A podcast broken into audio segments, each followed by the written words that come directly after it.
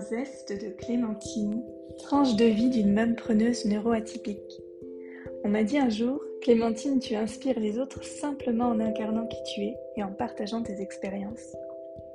Alors j'ai eu l'élan de proposer des audios spontanés, impromptus, imparfaits, sur la connaissance de soi à travers des thèmes très variés. Je peux aussi bien parler d'entrepreneuriat que de parentalité, d'autisme et autres troubles neurodéveloppementaux. Bref, tous les sujets qui seront sur mon chemin et dont je sentirai l'élan de partager pour inspirer, s'affirmer, se positionner dans un but de meilleure connaissance de soi et de compréhension de l'autre.